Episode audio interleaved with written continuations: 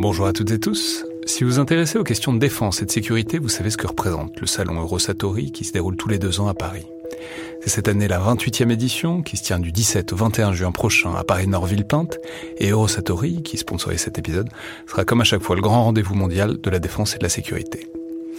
Je veux juste dire, c'est un événement que je trouve très étonnant, assez fascinant. J'y suis allé pour la première fois il y a deux ans pour l'édition 2022. Et euh, vraiment, si vous vous demandez ce qui se fait dans le monde militaire et en matière de sécurité, c'est là qu'on peut voir les dernières tendances, depuis les plus grandes geekeries et les innovations du moment, jusqu'aux grands équipements du futur pour les armées et les forces de sécurité en France et dans le monde. Bref, si vous intéressez de près à ce monde-là, c'est le moment de vous inscrire pour ce qui sera la plus grande édition de l'histoire du salon, avec plus de 1900 exposants et 60 000 visiteurs, vous pouvez le faire en allant sur eurosatori.com.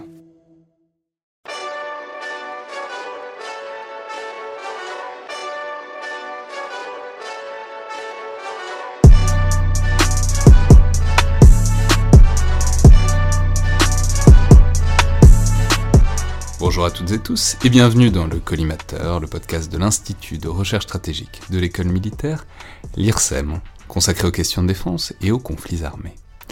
Je suis Alexandre Jublin et aujourd'hui pour parler d'espionnage et euh, notamment du, renseignement français et de la Chine, euh, j'ai le plaisir de, de, recevoir Antoine Isambard, journaliste au magazine Challenge, auteur notamment avec Franck Renaud de Trahison à la DGSE, secret de famille du vrai bureau des légendes paru il y a quelques mois aux éditions Stock. Donc bonjour, bienvenue dans le collimateur. Bonjour Alexandre.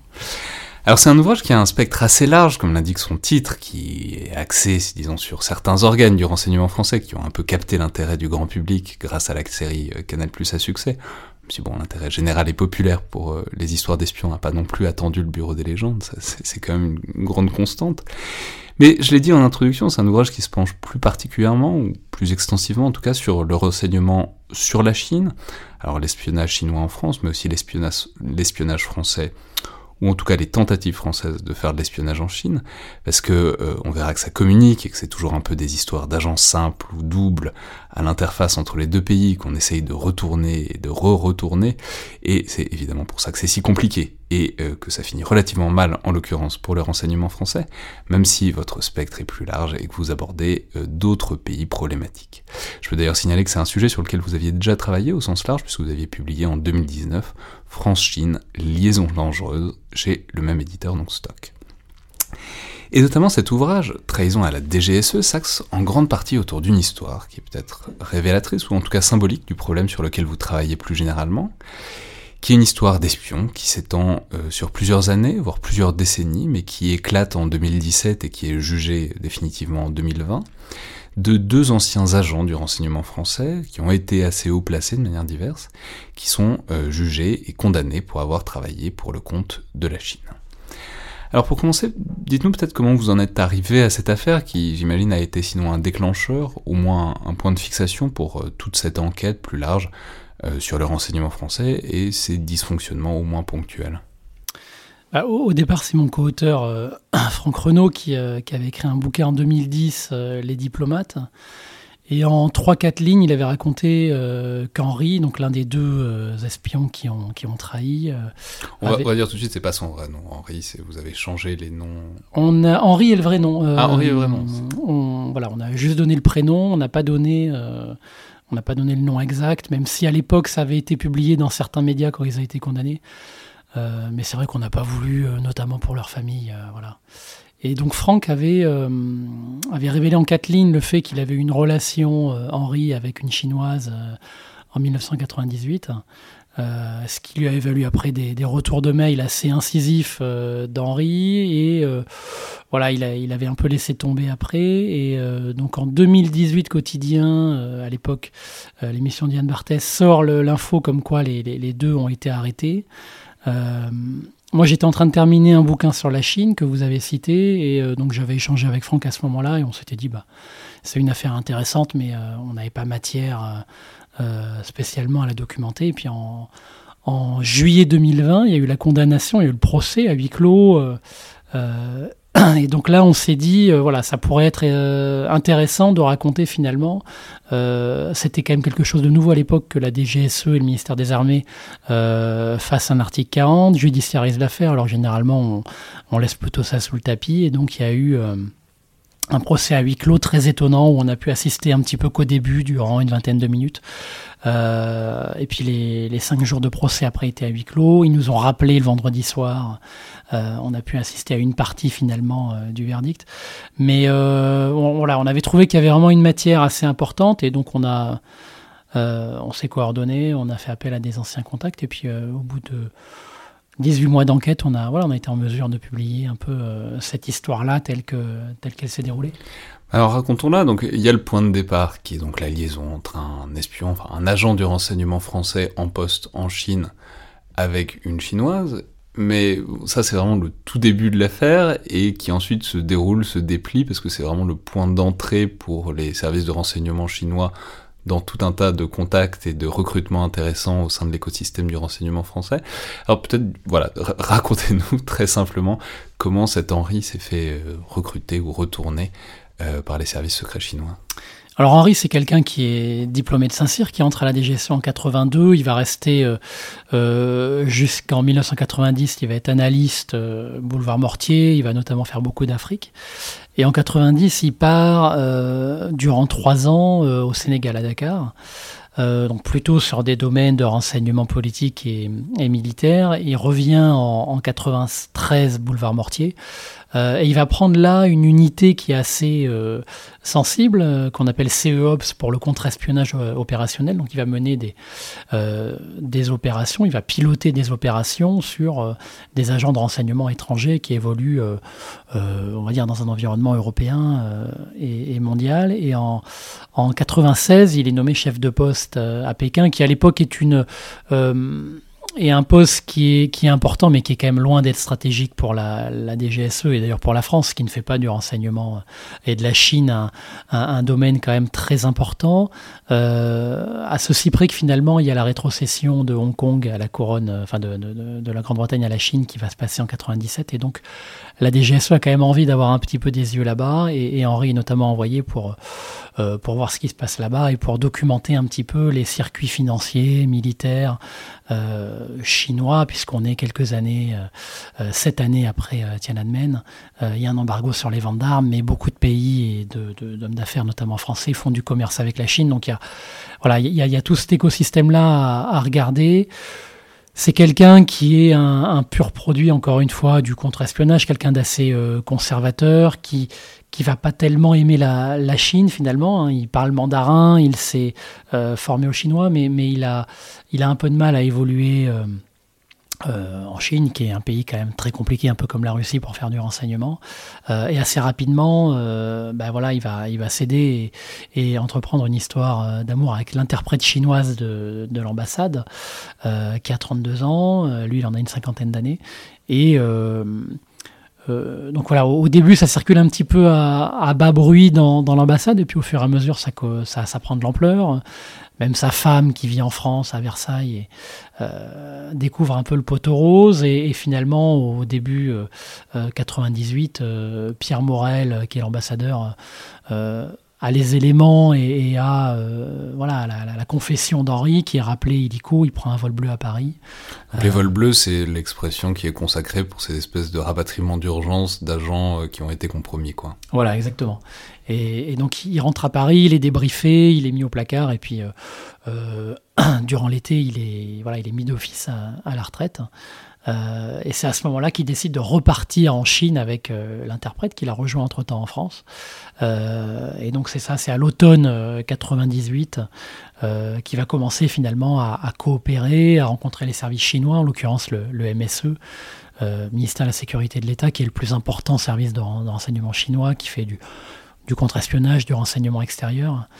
Euh, qui fait 200 000 agents, alors que voilà, la, la DGSI c'est 4500, euh, DGSE c'est 7000, donc c'est vraiment quelque chose d'important. Et, et, donc il va, voilà, il va, il va donner un petit peu les clés euh, aux Chinois de euh, bah, comment fonctionne la DGSE, comment.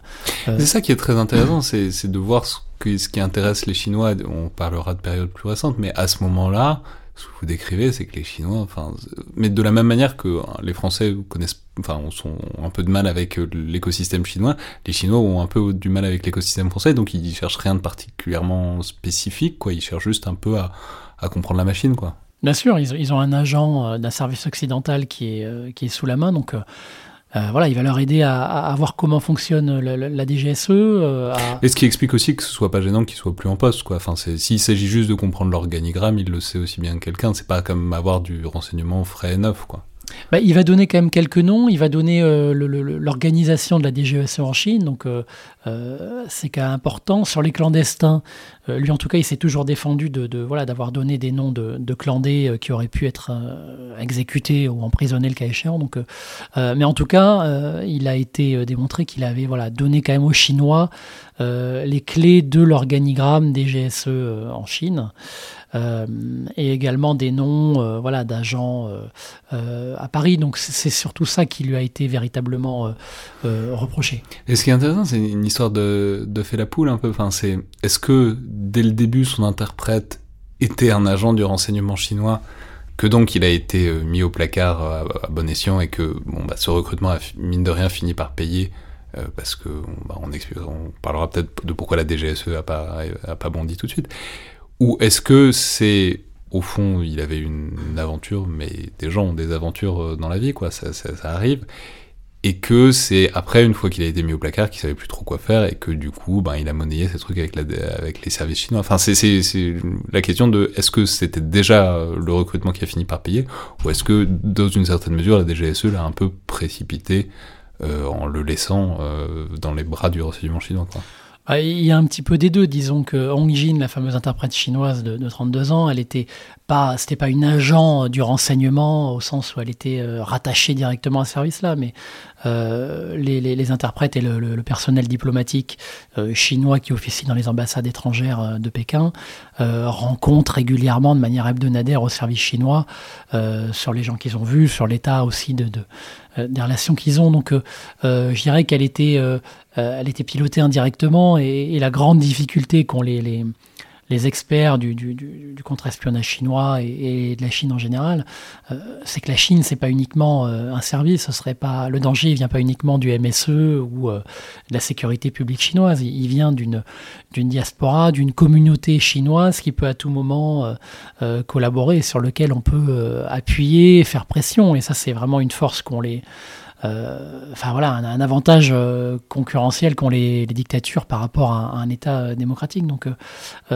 c'est un petit peu de ça. Après, ils ont été assez malins pour appuyer sur là où ça faisait mal, où ils étaient véritablement aussi au courant que bah, Henri avait des relations avec sa femme qui étaient peut-être un peu compliquées, que pour lui les débuts en Chine n'étaient pas forcément idylliques, et en tout cas ceux qu'il espérait. Donc c'est fascinant parce que c'est le c'est le truc, c'est l'acronyme qui revient très régulièrement dans le milieu de l'espionnage, enfin, du, du contre-espionnage aussi, et que vous mettez, qui est tout à fait au centre de l'ouvrage, c'est MICE, sur, pour les différentes motivations qui peuvent amener quelqu'un à trahir ou à être recruté. Alors expliquez-nous peut-être, parce que Henri, là, il, y a à peu près tout, quoi, dans, dans, son cas. Oui, ben, MICE, c'est euh, M pour euh, monnaie, I, euh, idéologie, la compromission et l'ego. Et c'est vrai que traditionnellement, on va dire que les, maîtres espions du, contre-espionnage disent que l'idéologie est le meilleur euh, euh, vecteur qui est le plus durable, euh, là où on est certain d'avoir le moins de, surprises. après, l'argent est évidemment le plus, courant, mais un agent qui est corrompu peut se corrompre et se vendre à, un autre service. Donc c'est quelque chose qui est quand même.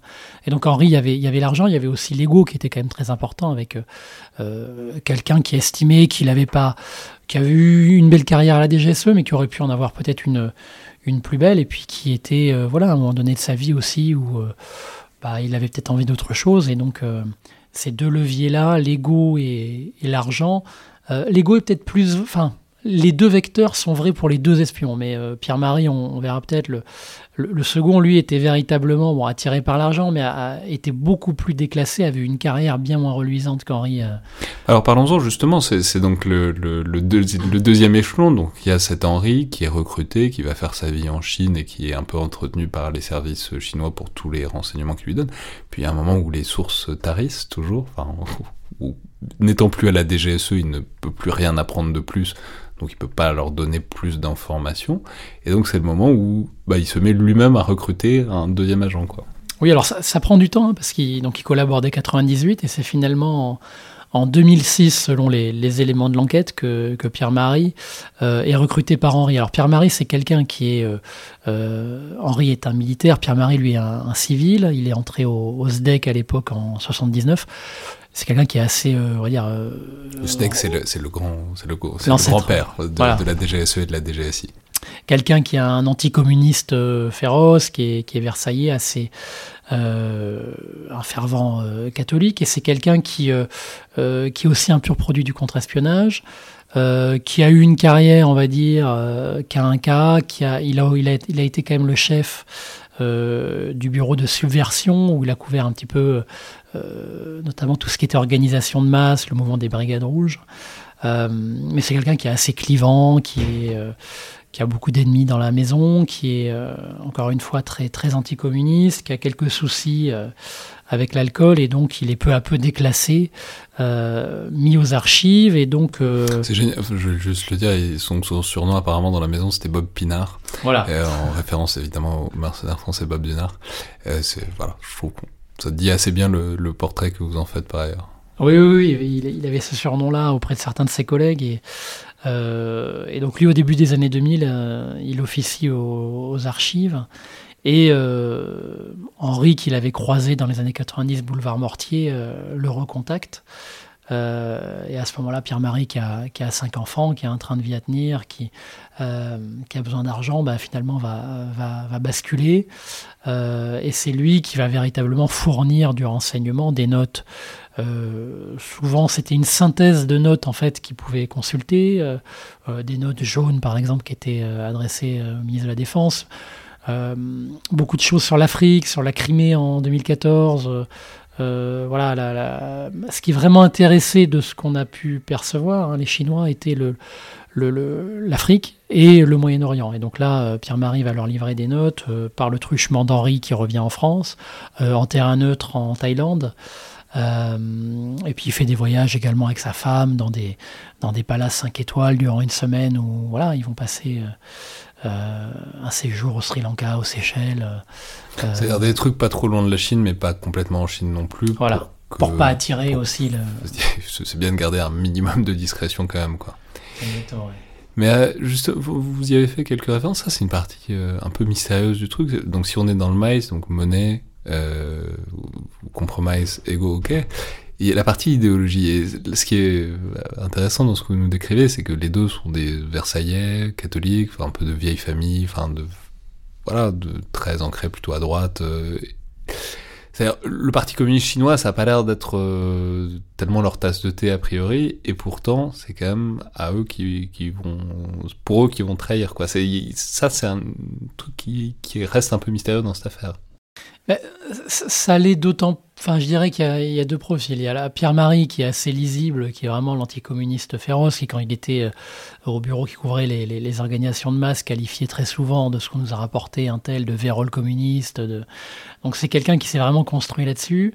Euh, mais je dirais que le ressentiment, au bout d'un moment, euh, le déclassement, le besoin d'argent ont été tels qu'il a pu passer au-delà de ça. Et d'ailleurs, lors du procès, il a dit que lui, il n'avait pas eu le sentiment de trahir la France, mais il trahissait la DGSE. Donc voilà, lui, il était, on va dire, assez.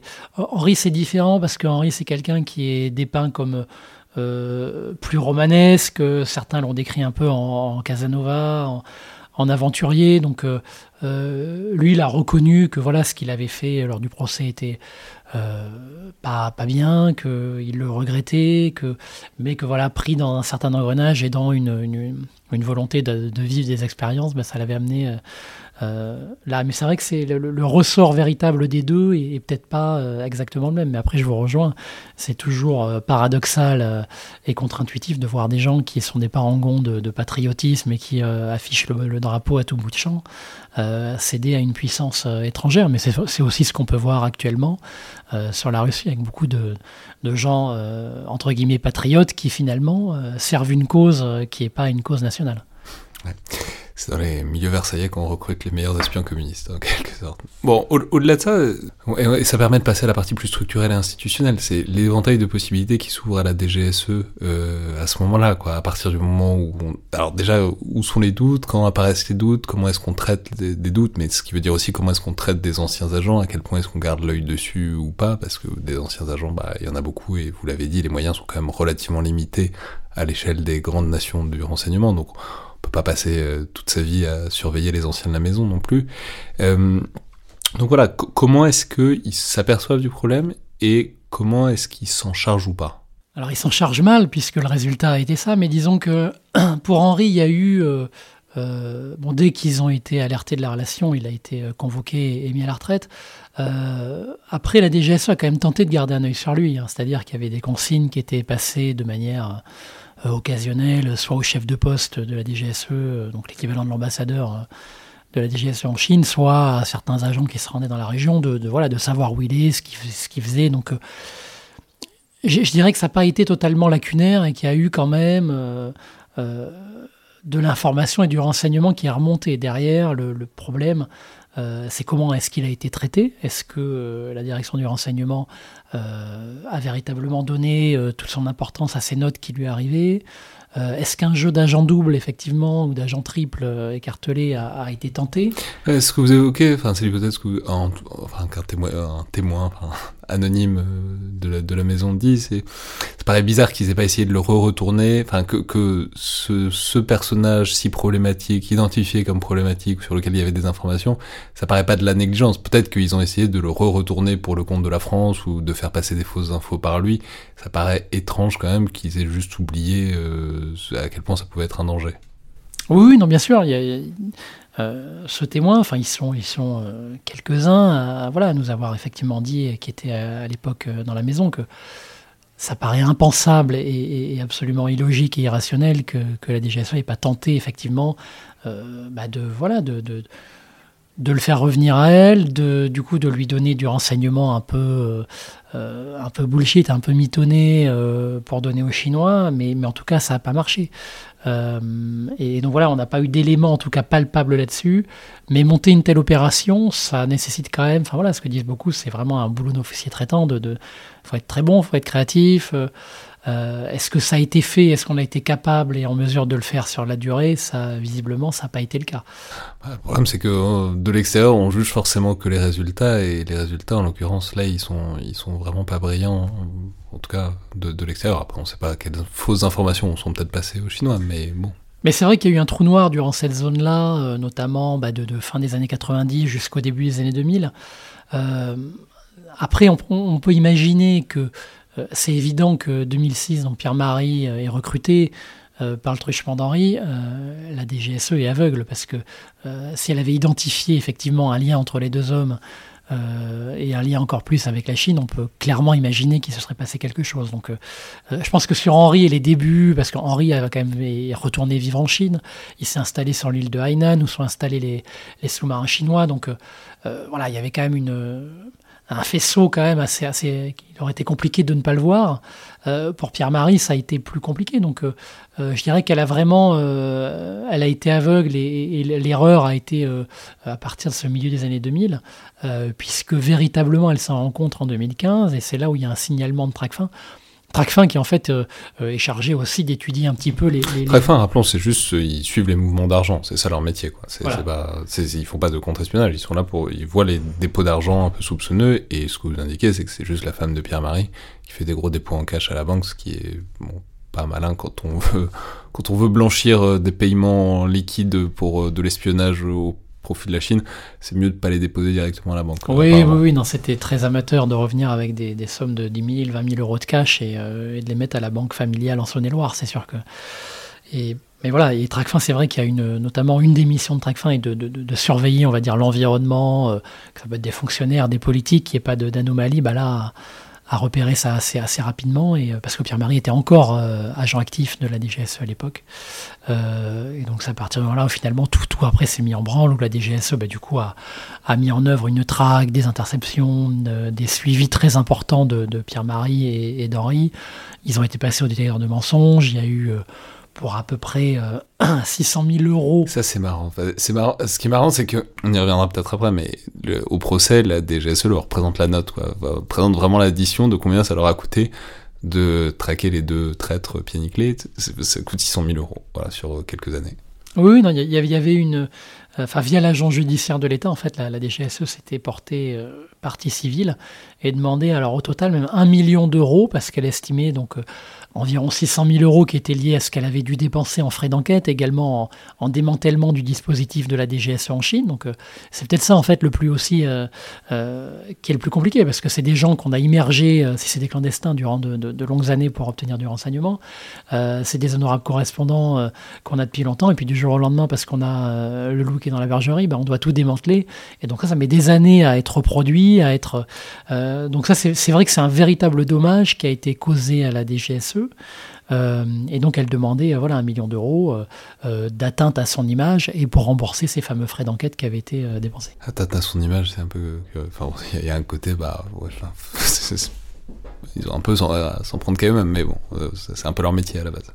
Mais justement, puisqu'on passe au procès, c'est un enjeu et puis c'est une tension que vous décrivez assez bien c'est faire un procès ou pas faire un procès. Enfin, il y a cette tentation apparemment toujours dans la DGSE de régler les trucs en interne, euh, peut-être c'était ça la tentation aussi pour Henri, de, de, de, de le retourner, qu'un agent n'est jamais perdu dans une certaine mesure, etc. Et de ne pas faire de procès, parce qu'en plus, il faut, apparemment, il faut avoir des autorisations qui remontent assez haut pour euh, engager des poursuites judiciaires. Or là, bah, ils y vont quand même. Ils font quand même le procès. Vous me disiez au début, c'est ça qui est, sortait un peu de l'ordinaire. Donc pourquoi? Pourquoi pourquoi sur ce coup-là, il fallait euh, il fallait aller en justice? il y avait un moment, euh, donc on est, euh, euh, quand l'article 40 a lieu, on est en 2017. mais voilà, depuis 2015, véritablement, la DGSE, la, DGSI ensuite a été mise dans la boucle. Mais il y a eu tellement d'éléments, si vous voulez, qui avaient été récoltés par la DGSE puis par la DGSI, sur notamment des traces de virement. C'était environ 360 000 euros entre les deux qui ont été euh, euh, où, la justice a pu vraiment identifier euh, qu'ils avaient perçu ces sommes-là, même si c'est peut-être davantage. donc voilà, il y avait véritablement des éléments factuels. Et puis on était à un moment, on va dire, peut-être en, toile de fond géopolitique, plus, où la Chine était de plus en plus véhémente, conquérante. il y a eu beaucoup de cyberattaques qui ont visé, de cyberattaques d'origine chinoise qui ont visé des intérêts français. Il y a eu donc voilà, on était à un moment donné où, le, politique, parce que c'est pas une décision uniquement de Bernard Bajolet, euh, même, même s'il a joué un rôle et qu'il a vraiment euh, voulu euh, aller au procès, mais côté Élysée à l'époque, donc sous François Hollande, on, a validé cette, cette option-là, et donc le fait d'envoyer aussi un message aux Chinois, de dire écoutez, vous pouvez être actif et agressif, mais nous on le sait, et on prend aussi des mesures en interne. Donc euh, euh, c'était un peu la conjonction des deux, à la fois des éléments quand même euh, qui étaient assez accablants et en même temps une volonté de donner des signes à la Chine comme en interne d'ailleurs, de dire aussi aux agents de la DGSE, certains par le passé avaient pu montrer quelques, quelques faiblesses, bah, de dire voilà, ceux qui, qui fauteront à, l'avenir, bah, sachez qu'ils seront sanctionnés. C'est ça le tarif et, et du coup c'est quoi le tarif? Ils ont pris combien? Bah, ils ont pris 8 et 12 ans. Euh, Henri a pris 8 euh, ans, même s'il a été un petit peu, on va dire, la cheville ouvrière de tout ça, mais euh, il n'a pas transféré de notes véritablement classifiées comme, Pierre-Marie, dont environ une dizaine de notes ont été retrouvées chez lui, notamment en Saône-et-Loire, mais également dans, la, la banlieue parisienne. Donc voilà, et, Henri depuis est sorti de prison pour raison de santé. Pierre-Marie, aux dernières nouvelles, euh, était encore euh, emprisonné.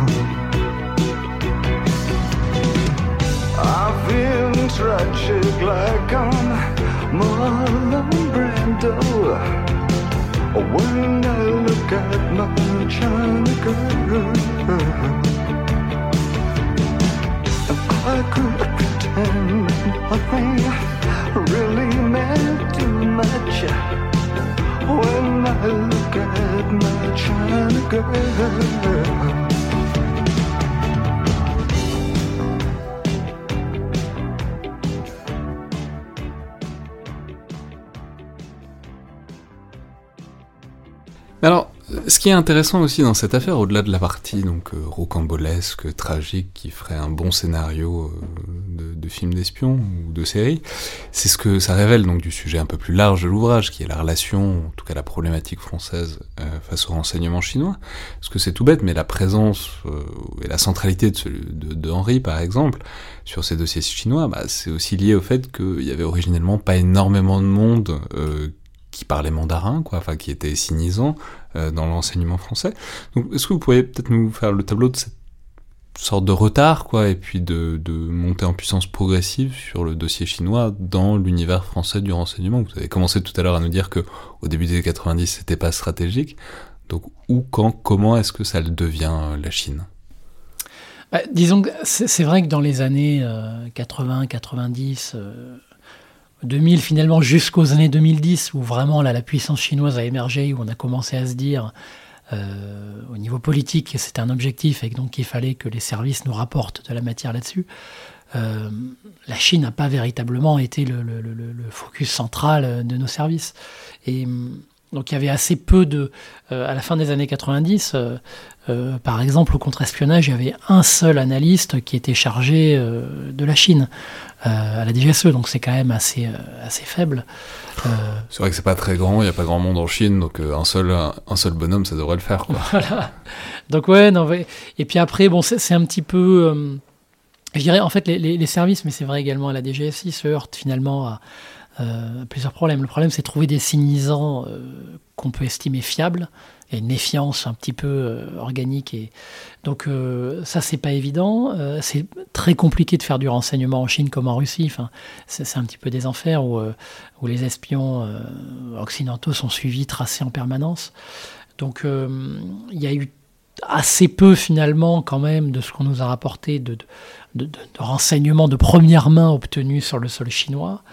Euh, et il y en a eu euh, euh, généralement, voilà ce que, disent les espions, c'est les espions, c'est que sur la, Chine ou la Russie, c'est peut-être plus simple d'en faire via les pays périphériques, où on peut avoir un peu plus de marge de manœuvre, que dans ces pays-là où véritablement on va avoir les agents du, du MSE, du FSB ou du, ou du GAO, de n'importe quoi, qui vont véritablement traquer. Euh... Ce que vous décrivez, c'est qu'ils sont très lourds. En, en, Chine comme en Russie, les services de contre-espionnage, c'est pas, pas, pas dans la dentelle, quoi. Il y, y, a deux types qui vous suivent dans la rue tout le temps. Enfin, c'est très, euh, très. Bah, je sais pas si c'est très ouvert ou pas subtil, mais en tout cas, c'est.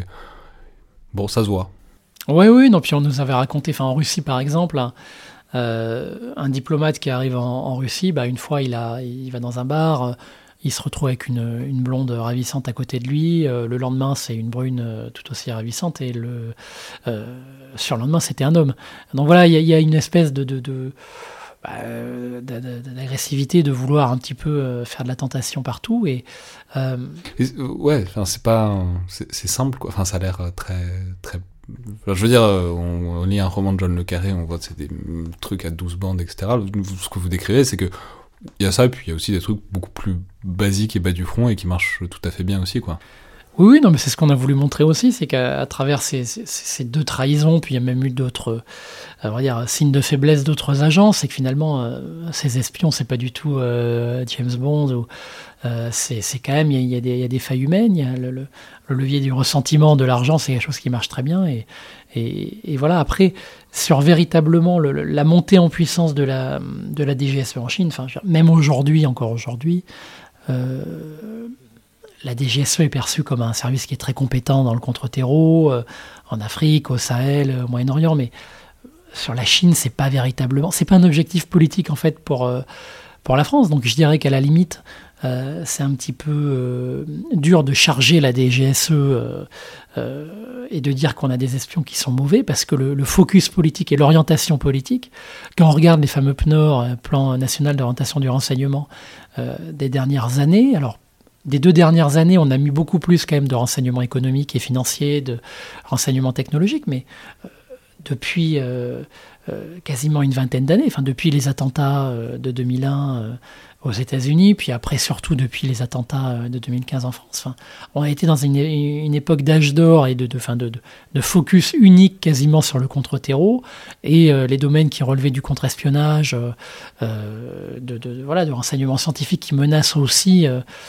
c'est un petit peu, ce, enfin voilà, ce que disent beaucoup de d'espions, c'est qu'il y, y a un petit peu de menace. Il y a une menace sociétale que fait peser par exemple le terreau. Euh, et puis il y a les menaces vitales, un peu stratégiques. Et là, on est véritablement dans le contre-espionnage, dans des services adverses qui vont essayer de, bah, de capter euh, nos, intérêts euh, nucléaires, scientifiques, de, l'influence, en fait, qui menace en fait ce qui, fait notre force, ce qui menace la place de la France dans le monde, ce qui menace notre essence. Et probablement, et, voilà, nous on l'a, noté, mais de, beaucoup de chercheurs le soulignent, il y a eu un, un manque et, il y a le, contre-espionnage et la volonté d'acquérir du renseignement sur les pays probablement comme la Chine, qui ne sont pas une menace euh, au sens sécuritaire et terroriste du terme, euh, c'est véritablement le parent pauvre du renseignement aujourd'hui. Bah, du renseignement français, parce que ce qui est, intéressant, c'est que vous faites aussi un point de comparaison, par exemple, avec le monde anglo-saxon. Euh, vous, enfin, hein, vous dites, les agents de la DGSE en Chine, en général, ils sortent pas. Euh, Enfin, ils ont comme, quasiment comme consigne de pas sortir parce que, bah, on a peur qu'ils se fassent tamponner, retourner, etc. Alors que, alors les Ang- je crois que ça part des Anglais, mais d'une manière générale, on sait que les pays anglo-saxons, c'est les Five Eyes, ils communiquent, ils partagent beaucoup de renseignements, etc. Donc c'est pas que des Anglais quand c'est des Anglais, mais euh, ils sont ils sont montés en puissance de manière très très agressive depuis une demi une demi décennie, disons, et que voilà. Clairement, c'est pas, il n'y a pas les mêmes performances et il n'y a pas la même agressivité dans la capacité à monter en puissance dans le renseignement euh, sur la Chine, en France et puis euh, chez les cousins anglo-saxons.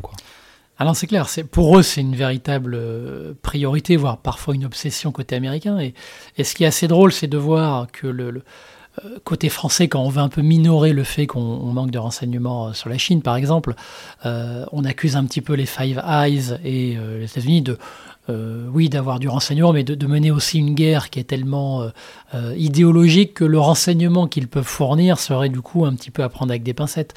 Sauf qu'on a vu quand même dans beaucoup de dossiers, notamment judiciaires, menés par des, des cyberespions chinois aux États-Unis ou même en France, que le renseignement, en tout cas américain, euh, ou obtenu par les Five Eyes, souvent était de très bonne qualité. Et, alors oui, comme ils sont, ils mettent beaucoup plus de moyens et que euh, il y a beaucoup plus de personnes qui cherchent, ben, ils trouvent. Hein, ça, c'est une, une logique imparable dans l'enseignement, mais euh, voilà, c'est sûr qu'en souvent c'est l'argument qui, voilà, qui peut être, euh, moi je trouve un peu agaçant côté français de dire, voilà, les Américains, c'est sûr, euh, c'est orienté et donc euh, c'est, mais voilà, ils mettent tellement de moyens euh, parce que pour eux c'est un problème massif. Euh, c'est une guerre économique, c'est des brevets américains qui s'en vont, donc c'est du chômage, c'est des entreprises qui ferment, et donc ils mettent des moyens colossaux. Et en France, euh, tout en reconnaissant, parce que dans l'administration la, dans, dans ou même dans le politique, aujourd'hui, on a, on a un discours qui a évolué même vis-à-vis de la Chine. On reconnaît que la Chine est une menace. Euh, Jean-Yves Le Drian et la Commission européenne parlent de rival systémique, tout en étant un partenaire, mais rival systémique quand même. Euh, et on admet quand même que la Chine fait peser une menace constante sur nos intérêts économiques, donc euh, sur nos entreprises, sur euh, la valorisation de nos brevets. Euh, mais on ne va pas au bout finalement de, cette logique-là, qui serait une logique euh, d'essayer de faire plus barrage, d'accorder plus de moyens bah, de contre-espionnage, de faire plus de pédagogie auprès des entreprises, euh, même si la DGSI le fait, mais euh, c'est rien par rapport finalement à, la force de frappe chinoise. Euh, et, aujourd'hui, on n'est clairement pas aligné sur ce que font les, les Five Eyes, c'est évident. Alors là, jusqu'à présent, on était dans la partie donc DGSE, donc le, renseignement extérieur. Là, vous faites référence à la partie DGSI, donc le renseignement intérieur, donc le contre-espionnage. Parce que c'est ce qui est aussi intéressant et détaillé dans l'enquête. Et on le sait par ailleurs, ou au moins on s'en doute, c'est que bah voilà, en quelque sorte, si on s'occupe pas de la Chine, euh, la Chine s'occupe de nous, et il y a une augmentation assez euh, vertigineuse des opérations chinoises en France depuis bon une décennie au moins. Donc peut-être dites-nous euh, de quand ça date, et puis aussi ce qui les intéresse évidemment, et comment ils s'y prennent, disons, cette, augmentation des, de- des opérations chinoises en France.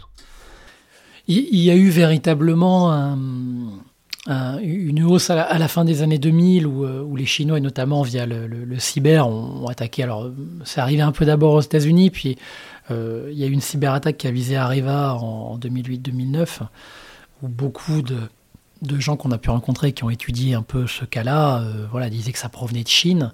Euh, C'était à l'époque un peu plus facile d'attribuer, parce que bon, dans le cyber, c'est toujours compliqué d'attribuer, mais euh, à l'époque, les Chinois faisaient des attaques qui n'étaient pas tellement sophistiquées, donc euh, nos services je l'a- l'attribuent assez facilement à la Chine. Après, il y a eu beaucoup de. En Et 2000 ce qui est intéressant, c'est que bon, c'est aussi votre intérêt, puisque vous êtes journaliste à, Challenge, qui est un magazine économique, enfin essentiellement spécialisé dans le domaine économique originalement, mais les cibles que vous détaillez, c'est des entreprises, quoi. Ce qui les intéresse, c'est de l'industrie, de la technologie, des brevets. Enfin, c'est pas, ils vont pas, ils vont pas hacker la DGSE, ils vont hacker euh, Areva, Airbus. euh, Enfin, c'est ça qui les intéresse, quoi. Alors il y a eu, oui, dans cette période-là, alors il y a eu effectivement euh, énormément d'entreprises et, notamment dans l'aéronautique où ils avaient besoin de monter en, capacité, en puissance pour leur moyen courrier chinois, le, le C919. Mais, il y a eu aussi le Trésor en 2011 qui a été ciblé à Bercy. Il y a eu euh, euh, le commissariat à l'énergie atomique. Donc voilà, ce qui les intéresse, mais on, le lit à l'aune du plan Made in China 25 où il y a les, ils disent clairement les secteurs où ils veulent monter en capacité et pouvoir les faire localement.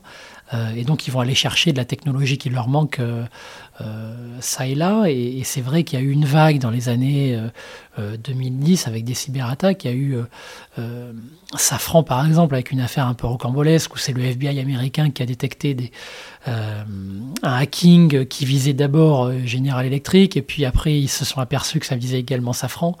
Et il y a eu une enquête de très longue durée de, de, la DGSI et de l'ANSI, qui est le gendarme cyber, et qui a abouti à un procès qui s'est tenu euh, euh, cette année, en début d'année, euh, aux États-Unis. Et encore une fois, euh, Alors, ce qui est intéressant, c'est un contexte, mais vous l'avez précisé rapidement tout à l'heure, mais on est aussi dans le contexte des embargos des exportations d'armes vis-à-vis de la Chine. Alors, même si ça s'est assoupli, un peu dérivé depuis, c'est pas comme en 89 où c'était un non absolu.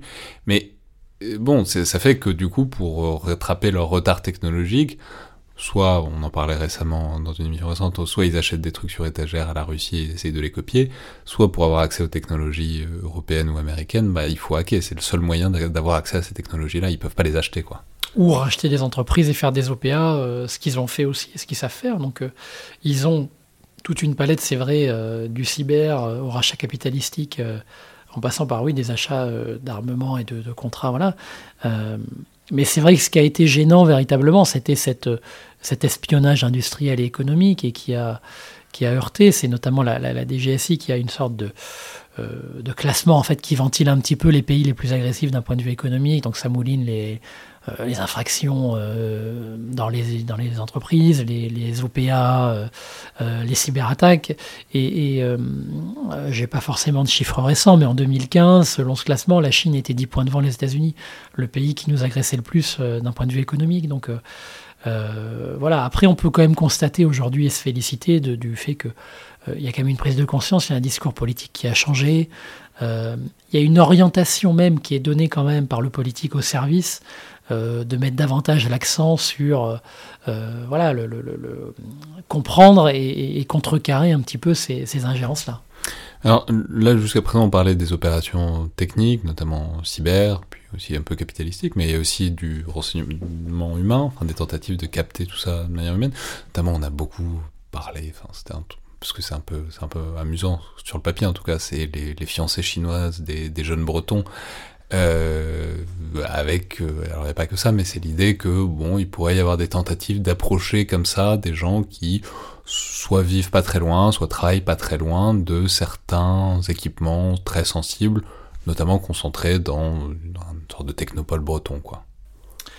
Oui, il y avait eu une, euh, une note du secrétaire général de la Défense, enfin de la Défense et de la Sécurité nationale, qui avait pointé effectivement en, en 2018 un nombre bah, qui était croissant de mariage entre des militaires euh, de région Bretagne et des, des, des- Chinoises, et notamment était pointé un petit peu bah, l'activisme des étudiantes chinoises euh, à Brest. Et donc c'est quelque chose qui finalement est, assez ancien, enfin que les anciens connaissent aussi. euh, les marins bretons se basaient à l'île Longue, les ingénieurs euh, nucléaires euh, de l'ENSTA à Brest, bah voilà, ils, ils voient bien qu'il y a euh, des, des- des- des Chinoises qui peuvent être actives et qui peuvent avoir intérêt à, ça. Donc c'est quelque chose qui est encore une fois par rapport au maïs. c'est un peu compliqué parce que c'est un peu sensible de dire à un ingénieur ou à un marin d'ailleurs, euh, si elle s'intéresse à vous, c'est que c'est une espionne chinoise. Enfin, c'est d'ailleurs parce que c'est pas toujours des espions chinois. Enfin, c'est aussi plus flou ce que vous nous décriviez. C'est pas que des espions avec un double zéro qui vont tamponner des objectifs. C'est des galaxies beaucoup plus souples et des actifs qui peuvent être ensuite activés par les services chinois, quoi.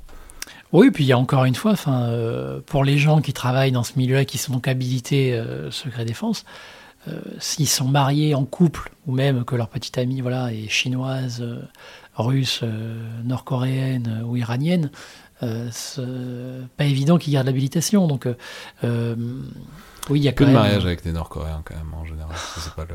c'est pas le plus Il y en a peu, oui. c'est pas- Euh, mais que, alors, donc ça, il y a ce truc-là, parce que c'est un peu, voilà, c'est un peu croustillant, mais ce que vous décriviez aussi, c'est, il faut peut-être en dire un mot, ce que vous- les, les stratégies de tempe grise, c'est-à-dire au lieu d'aller recruter des, des, des jeunes, euh, des jeunes fiancés, plutôt euh, aller chercher des scientifiques émérites euh, et leur offrir des ponts d'or vers la Chine, et du coup récupérer peut-être aussi des technologies qu'ils ont développées, quoi.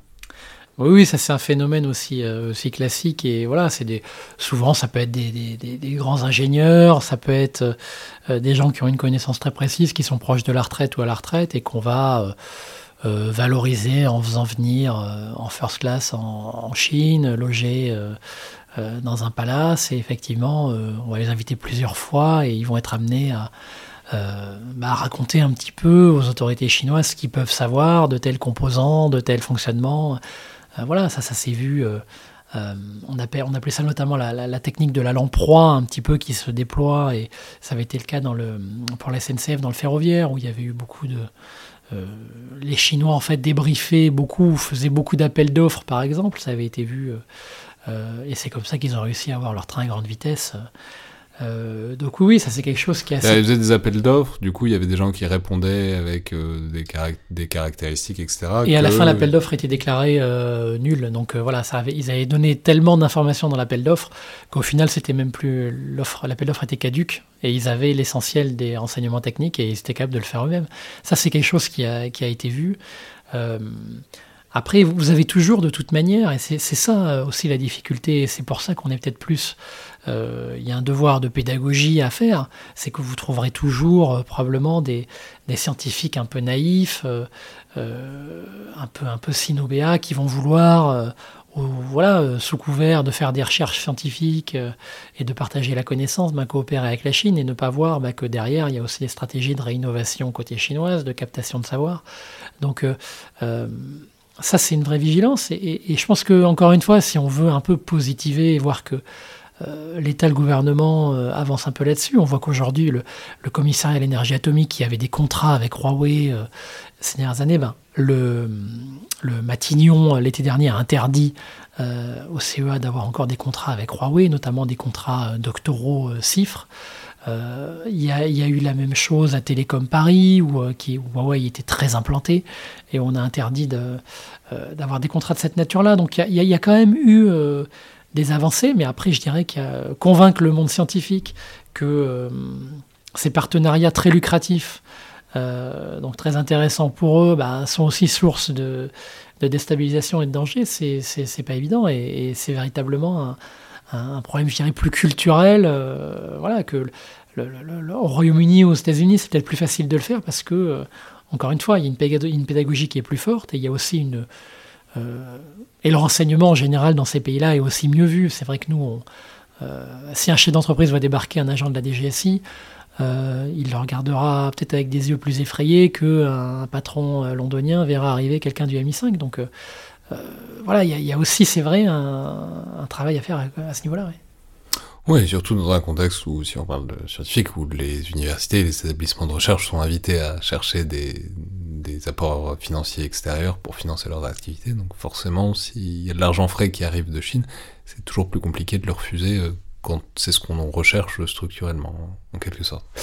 Mais alors, si on essaye de décentrer une seconde de la Chine et de prendre des points de comparaison, parce que vous avez dit tout à l'heure qu'il y avait un classement, mais au-delà du classement euh, du hit parade, quoi, si on essaye de comparer avec les grands, les autres grands acteurs du renseignement industriel, mais pas que industriel, par exemple la Russie, si on essaie de comparer en quelque sorte les, les, les méthodes, euh, de quelle manière est-ce que opèrent les uns par rapport aux autres? Comment est-ce, quelle est la spécificité par exemple du renseignement chinois par rapport au renseignement russe en France qui existe aussi tout à fait? Maintenant, j'espère qu'on se méfie un peu plus depuis quelques mois, mais c'est aussi, euh, enfin, c'est aussi très ancien et très constant, quoi.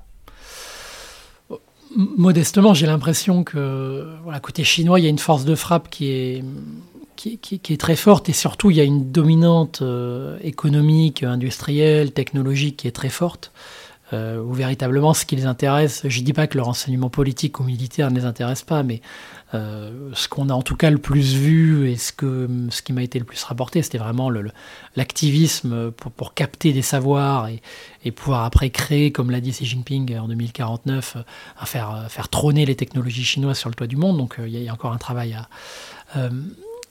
Et, voilà, et donc avec un, panel et une boîte à outils qui va du renseignement humain au cyber, euh, au rachat capitalistique, puisque la Chine a quand même une manne financière euh, très forte que n'a pas la Russie, par exemple.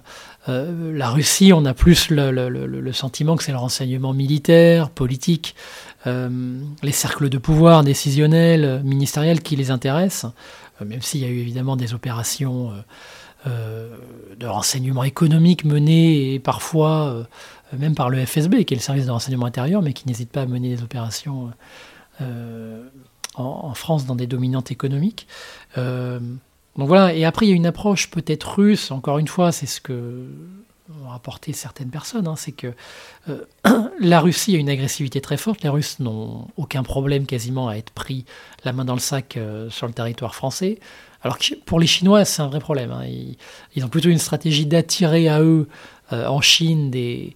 On parlait des temps grises, mais ça a été, euh, il y avait une alerte des GSE, des GSI en 2018 qui disait attention, LinkedIn, euh, énormément le MSE tamponne et recrute beaucoup de gens et essaie de les faire venir après en Chine. Et puis après, voilà, ça, enclenche ou ça peut enclencher quelque chose. donc voilà, il y, a quand même une différence. Et côté euh, côté russe, il y a peut-être plus de, renseignements, on va dire, d'espions des services à proprement parler qui, jouent euh, sur le sol français. Euh, que la Chine, où il y a un petit peu une, zone grise entre ce qui relève véritablement de l'espion de métier du MSE et ce qui peut relever d'un correspondant ou de quelqu'un de la diaspora qu'on va activer et, et s'il ne veut pas, ben, on fera pression sur sa famille qui est restée en Chine. Donc euh, c'est voilà, c'est peut-être un peu plus, on va dire, euh, complet et exhaustif côté chinois, mais euh, on a vu en tout cas dans les quelques cas, il y a eu aussi côté russe un, lieutenant-colonel français en poste à l'OTAN qui a été mis en examen pour avoir livré éventuellement du renseignement au service russe. Donc, donc voilà, dans les affaires en tout cas vraiment qu'on voit, c'est plus de militaires, plus de politique côté russe. Et les États-Unis puisque vous nous avez dit qu'ils étaient numéro 2 au classement, et qu'on sait que ben, on a beau être allié, euh, ça n'empêche pas de s'espionner, c'est toujours plus, même le, plus facile. C'est-à-dire qu'est-ce qu'ils font, combien ils en font? Et comment ils le font? Bah, États-Unis, alors nous déjà, on, en a parlé autant, on a fait un chapitre euh, comme sur la Russie, mais c'est vrai qu'on on en parle moins parce que bon, il y a eu, euh, on en parle depuis longtemps. Je veux dire, depuis l'affaire Snowden, aujourd'hui, tout le monde sait que les États-Unis font peser une menace, que notre allié espionne tout le monde dans tous les domaines. Euh, et donc voilà, on l'a bien vu. On, a vu ce qui s'est passé pour les sous-marins australiens, ce qu'ils étaient capables aussi de faire. Donc je dirais qu'il n'y a, pas de, naïveté à avoir. Après, sur la manière, sur le renseignement économique, ils n'ont ils ont rien envie à personne, avec la force de frappe de la NSA, avec tout le renseignement qui peut leur remonter. c'est évident euh, qu'ils nous espionnent, que d'un point de vue économique, euh, c'est voilà. Et euh, Après, euh, Ce que, ce que vous découvrez, c'est qu'il y a un truc assez marrant entre alliés, que on s'espionne, et quand on se fait gauler, on compense. Il y a un truc de, c'est ok de s'espionner, c'est juste si vous faites prendre, bah, il va falloir compenser avec d'autres choses, mais c'est très transactionnel, quoi. Il n'y a pas de tabou ou de principe, mais simplement, bah, vu qu'on est quand même pas trop trop censé le faire, il faut payer l'addition si, si on se fait avoir. Oui, exactement, et ça avait notamment été le cas en, en 2012 où il y avait eu un espionnage euh, de l'Élysée à l'époque qui avait été, euh, c'était Bernard Barbier, l'ancien directeur technique de la DGSE, qui l'avait à l'époque, euh, quelques plus tard, il avait, il avait dit que ça venait des Américains devant, je crois, une école d'ingénieurs, et ce qui lui avait été reproché d'ailleurs. Mais et finalement, les Américains, un an plus tard, le commissariat à l'énergie atomique était l'objet d'une cyberattaque. Euh, et un petit peu pour se, comment dire, pour ils se sentaient un petit peu, un petit peu cons, les États-Unis, d'avoir été euh, pris la main dans le sac sur cet espionnage à l'Élysée, et ils avaient euh, donné à l'époque aux Français, indiqué en tout cas qu'ils étaient l'objet, que le CEA était l'objet d'une cyberattaque chinoise. Euh, et ça avait été un peu perçu côté français comme une volonté de, bah, regardez, euh, ok, on n'a pas été très clean il y a un an, euh, mais bon là, on essaie de rattraper le coup et on vous donne cet élément-là. Donc c'est c'est vrai, c'est vrai que et ça, tous les espions qu'on a pu voir le disent, c'est c'est du marchandage, c'est toujours, mais c'est vrai dans le renseignement satellitaire où tel pays allié peut vouloir un renseignement, une imagerie satellite, et donc on, voilà, on, peut, on va pouvoir lui donner, mais en échange.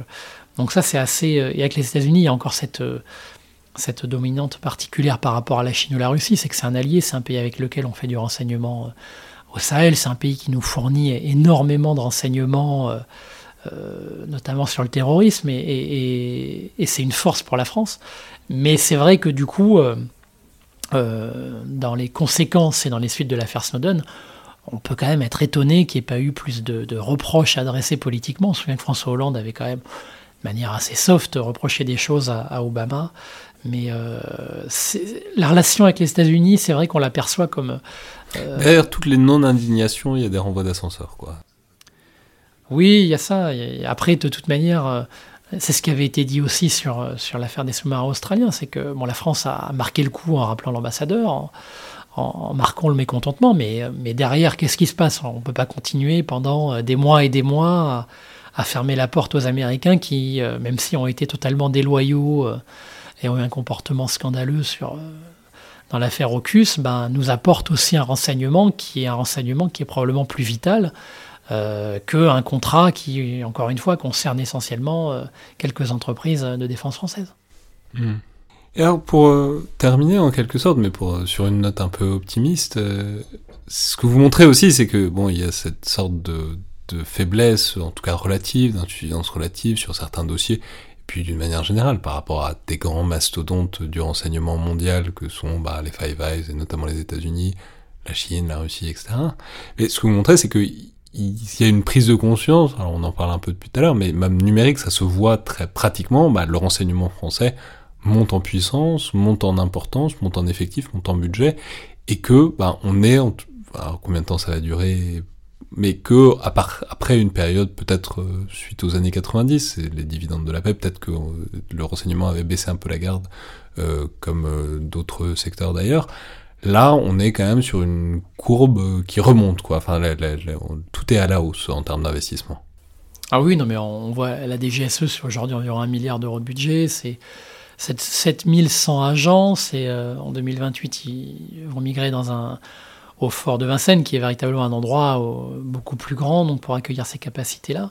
Euh, donc euh, encore une fois, je dirais que les, c'est un petit peu toutes les conséquences des attentats de 2015 euh, qui ont montré que c'était quand même important d'avoir du renseignement sur ce qui se passait en Afrique, au Moyen-Orient, pour se protéger contre le terrorisme. Mais, mais je dirais que si on veut, donc ça c'est plutôt positif, mais si on veut vraiment monter en gamme et, s'imposer, il faudra véritablement muscler un petit peu euh, euh, nos capacités, encore une fois on l'a dit, en matière de, de, de, euh, de- contre-espionnage, d'économie, et, et surtout il faudra une impulsion politique. Il faudra clairement que le politique euh, soit capable de dire quelle stratégie clairement on veut et on, et on, et on sous-tend par rapport à la Chine. Euh, Mais là, et ça on l'a pas. Bah oui, mais en même temps, vous dites, euh, enfin, vous écrivez quelque part à la fin de l'ouvrage que Emmanuel Macron est un grand friand de renseignement, de notes sur le renseignement, que ça l'intéresse, que ça le. Pour autant, euh, enfin, ça dépasse pas le niveau de l'intérêt personnel. Il n'y a pas encore eu le, le- le grand coup de, de ce monstre qui permette de, de faire le geste politique que vous, que vous évoquez. Bah, il y, a- il y a eu, euh, c'est vrai que la plupart euh, des gens du renseignement qu'on a pu rencontrer saluent effectivement cette appétence de- de- d'Emmanuel Macron pour le renseignement, le fait que Et au- François Hollande et Nicolas Sarkozy l'avaient pas? François Hollande, visiblement, euh, beaucoup moins, euh, même si effectivement il a été le chef de guerre euh, de Barkhane, il, a, décidé, il l'avait bien raconté dans un livre, d'exécution. mais Nicolas Sarkozy avait une méfiance quand même un peu traditionnelle avec le renseignement et s'appuyait beaucoup sur ses hommes. Mais hum, non, enfin véritablement ce qui nous a été dit, c'est ça, c'est que vraiment Macron a, notamment depuis son passage à Bercy, euh, D'ailleurs, quand il était à Bercy, c'est lui qui a, euh, qui a lancé le fameux comité euh, Cerber, qui était un comité de surveillance de Huawei en France. Ce qui était la première fois en fait qu'il y ait un, comité qui réunissait cinq ministères, les services de renseignement, l'ANSI, pour véritablement voir est-ce que Huawei est un danger et, suivre au quotidien. Donc, donc voilà, il, il sait l'importance du renseignement, il l'a il a augmenté le budget, euh, les, agents. euh, le renseignement économique a, été un petit peu quand même et monté un petit peu en puissance, mais je dirais que je pense pas qu'il a, en tout cas, il n'a pas apporté suffisamment. Euh, mais c'est lui autant que Matignon, que Jean-Yves Le Drian peut-être, ou que Florence Parly, euh, une véritable stratégie, une doctrine qui permette de dire, euh, voilà, par rapport à la Chine, qu'est-ce qu'on veut véritablement? Est-ce qu'on veut du politique? Est-ce qu'on veut un renseignement économique? Est-ce qu'on veut du militaire? Et, et après, voilà, mettre tous les capteurs dans un sens. Et, et, et aujourd'hui, on, on a, on a le sentiment, et ce qui nous est rapporté, c'est qu'il y a quand même un éclatement euh, et, un, manque de, un manque de souffle qui viennent d'en haut sur véritablement qu'est-ce qu'on cherche. Alors, on n'est plus à la période de. Les moyens se déploient, mais il manque, euh, il manque la grande ligne directrice qui les, qui les pointe dans le bon sens. C'est le sentiment qu'on en a. Alors après, euh, évidemment qu'en interne, il y a des, les gens travaillent, il y a des gens brillants, euh, voilà. Mais euh, on n'est plus au temps de Jacques Chirac où il y avait une, cynophilie et un alignement entre Jean-Pierre Raffarin, Dominique de Villepin, qui étaient quand même, euh, voilà, qui ont amené à beaucoup de coopération, de, signes d'amitié ou des plans, des plans à l'époque de la DGSE et même d'autres services spécifiquement sur la Chine avaient été torpillés assez salement par le politique. Euh, donc euh, voilà, il y a, y a- y que c'est deux personnalités politiques qui gardent de très grands liens, euh, notamment économiques, avec la Chine depuis. Enfin, je veux dire, c'est pas suffit de voir ce qu'ils font depuis pour comprendre un peu rétrospectivement ce que ça pouvait indiquer pour l'époque où ils étaient en mandat, quoi. Oui, oui, non, c'est sûr.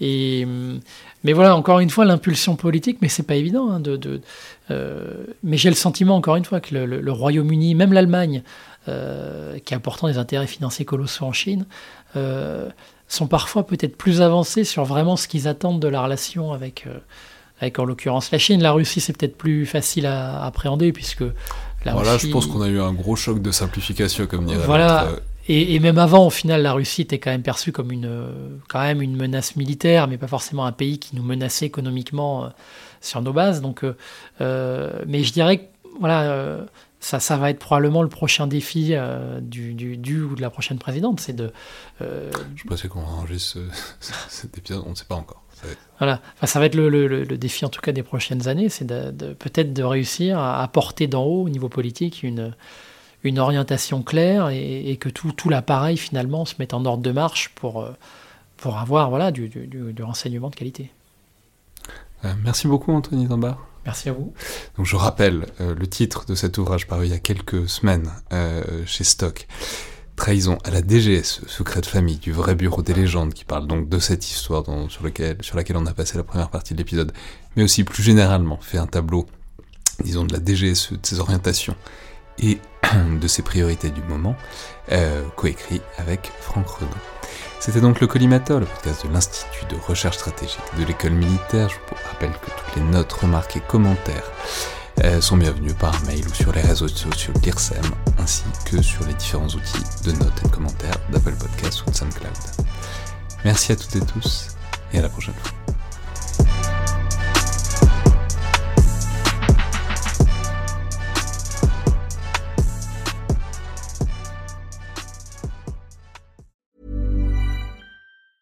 Mom deserves the best, and there's no better place to shop for Mother's Day than Whole Foods Market. They're your destination for unbeatable savings, from premium gifts to show-stopping flowers and irresistible desserts. Start by saving 33% with Prime on all body care and candles. Then get a 15-stem bunch of tulips for just $9.99 each with Prime. Round out Mom's menu with festive rosé, irresistible berry chantilly cake, and more special treats. Come celebrate Mother's Day at Whole Foods Market.